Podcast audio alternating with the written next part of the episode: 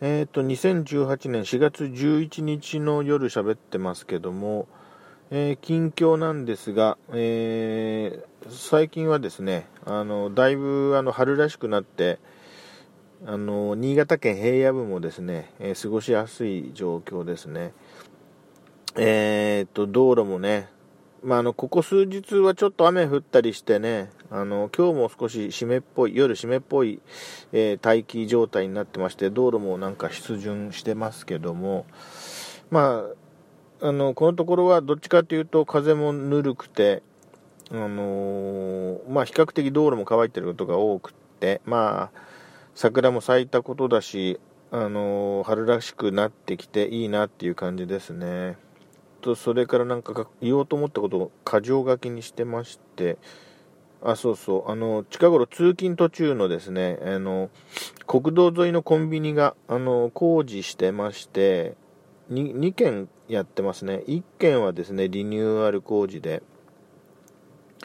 えー、これから2週間くらい閉まるのかな。閉店して。えー、また、あの、4月の下旬に、えー、新規オープンするみたいなことが書いてありましたね。もう1軒は、あの、ちょっと離れたところにありまして、えー、そのコンビニのすぐ隣の敷地に新しい、全く同じ会社の、あれセブンイレブンだと思うんですけども、外見も似てるやつをどん作っておりまして、で、多分新しい、それまではですね、埋め立てて、あの、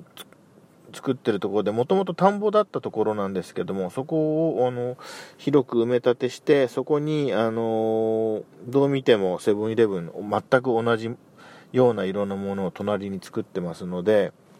あれが出来上がると多分今ある方は、あの、壊して、敷地を多分つなげて広い駐車場にするんじゃないのかななんてことを想像してますけどもね、まあそういうところがあります。それからね、えっ、ー、と、何を言おうとしたんだったかな。うーんと、